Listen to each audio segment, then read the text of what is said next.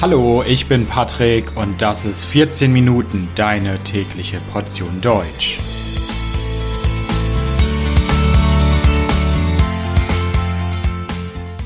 Folge 6 Tempolimit. Viele denken bei Deutschland an Autos. Volkswagen, BMW, Mercedes, Porsche. Aber Deutschland ist nicht nur für Autos bekannt. Deutschland ist auch dafür bekannt, keine Geschwindigkeitsbegrenzung zu haben, kein Tempolimit zu haben auf der deutschen Autobahn. Die Autobahn, das sind nationale große Straßen, die quer durchs Land gehen, von einer Stadt zur anderen. Und ungefähr drei Viertel, also circa 75 Prozent der Autobahnen haben kein Tempolimit. Das heißt, ich kann so schnell fahren, wie ich möchte. Es gibt allerdings eine sogenannte Richtgeschwindigkeit von 130 km/h. Richtgeschwindigkeit heißt, 130 km/h werden empfohlen, aber keine Pflicht. Also wenn ich schneller fahre als 130 km/h ist es nicht illegal, nicht gegen das Gesetz. Allerdings, wenn es einen Unfall gibt und ich über 130 gefahren bin, dann muss ich einen Teil des Schadens übernehmen, die Kosten des Unfalls bezahlen, auch wenn ich nicht schuldig war, also ich nicht den Unfall verursacht habe. Ja, und in der deutschen Politik gibt es viele Diskussionen um ein Tempolimit, um eine Geschwindigkeitsbegrenzung auf deutschen Autobahnen. Viele Parteien, viele Politiker wollen das Tempolimit in Deutschland. Andere sind strikt dagegen, wollen das überhaupt nicht. Bis jetzt gibt es keine Änderung, also es gibt immer noch kein generelles Tempolimit auf der deutschen Autobahn. Und in dieser Folge möchte ich euch die Debatte vorstellen, welche Pro Argumente gibt es, welche Kontraargumente gibt es für und gegen das Tempolimit auf der Autobahn und ich möchte auch darüber sprechen, wer für das Tempolimit ist und wer dagegen. Fangen wir mit dem ersten Thema an, was damit verbunden ist, das Thema Sicherheit. Befürworter eines Tempolimits sagen, dass das Tempolimit Autobahnen sicherer macht, dass es dann weniger Verletzte gibt, weniger Unfälle gibt und weniger Tote, dass weniger Menschen auf der Autobahn sterben. Gegner eines Tempolimits sagen, das stimmt nicht, Autobahnen sind die sichersten Straßen Deutschlands und die meisten Menschen sterben nicht auf Autobahnen, sondern auf Landstraßen. Landstraßen, das sind größere Straßen zwischen Dörfern und Städten, aber Landstraßen sind viel kleiner als Autobahnen.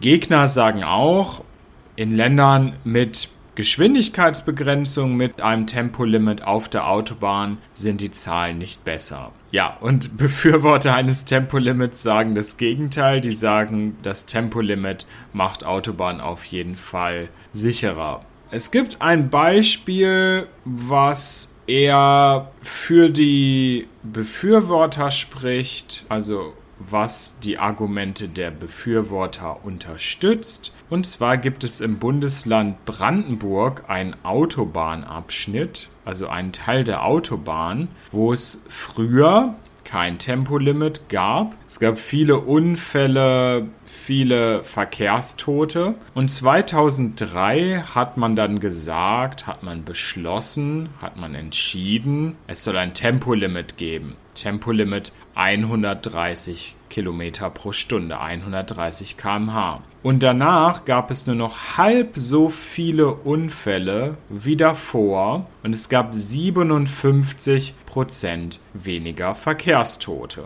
Aber kommen wir zum Thema 2, das sehr wichtig ist in dieser Debatte, und zwar das Thema Umwelt und Klima.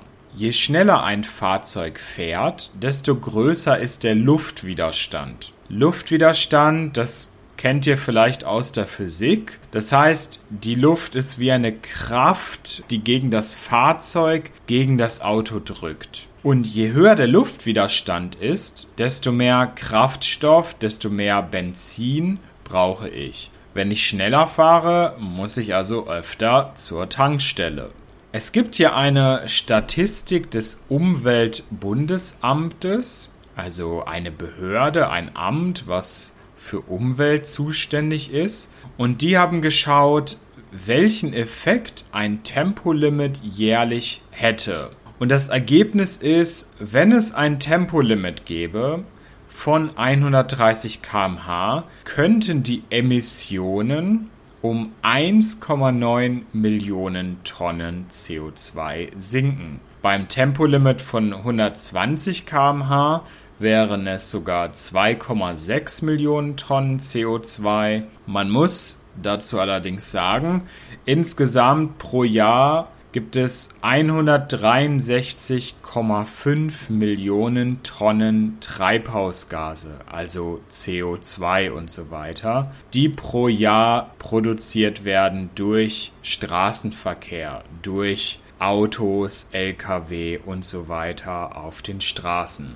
Also die Gegner des Tempolimits, Leute, die gegen das Tempolimit auf der Autobahn sind, sagen, ja, das sind nur wenige Millionen Tonnen pro Jahr. Die Einsparung ist gering, ist lächerlich, bringt nicht viel, sind nur Peanuts. Es gibt auch einen Vergleich.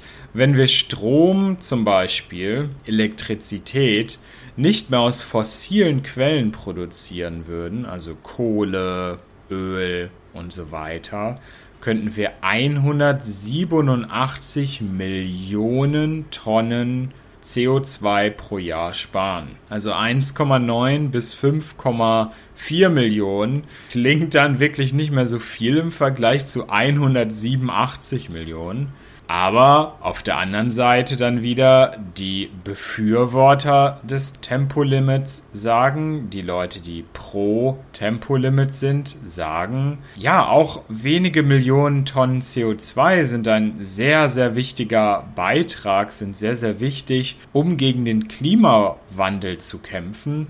Jede Einsparung, jede kleine Maßnahme, jede kleine Aktion ist wichtig. Außerdem, der Ausstieg aus Kohle, Öl und so weiter dauert sehr, sehr lange, kostet viel und ein Tempolimit hingegen kann man schnell umsetzen, kann man schnell realisieren und es kostet nicht viel. Außerdem könnte es noch einen weiteren Faktor geben, der den Verbrauch von Benzin, von Treibstoff reduziert. Wenn es ein Tempolimit geben würde, würden Autohersteller vielleicht Autos bauen, die nicht mehr ganz so schnell fahren können. Ja, weil es nicht nötig wäre, solche Autos zu produzieren. Und die verbrauchen dann weniger Benzin. Die würden dann weniger Benzin verbrauchen. Das ist aber nur eine theoretische Überlegung. Und es ist alles nicht klar. Das kann man schwer einschätzen. Wir kommen aber zu Thema 3 zum Faktor Lärm. Es wird auch diskutiert, ob ein Tempolimit auf Autobahnen gegen Lärm hilft. Lärm heißt, es ist sehr, sehr laut und es ist negativ. Und je schneller ein Auto fährt, desto mehr reibt der Reifen eines Autos am Asphalt. Reiben heißt, ja, da wird etwas mit Druck berührt und Asphalt ist das Material, das oben auf einer Straße ist. Meistens ist das schwarz. Und das Bundesumweltamt Österreichs hat zum Beispiel eine Studie veröffentlicht, wenn man statt 130 km/h nur 10 km/h mehr fährt, also 140 km/h, gibt es 18% mehr Lärm, 18% mehr Krach ist eine Lärmsteigerung von 18 Prozent.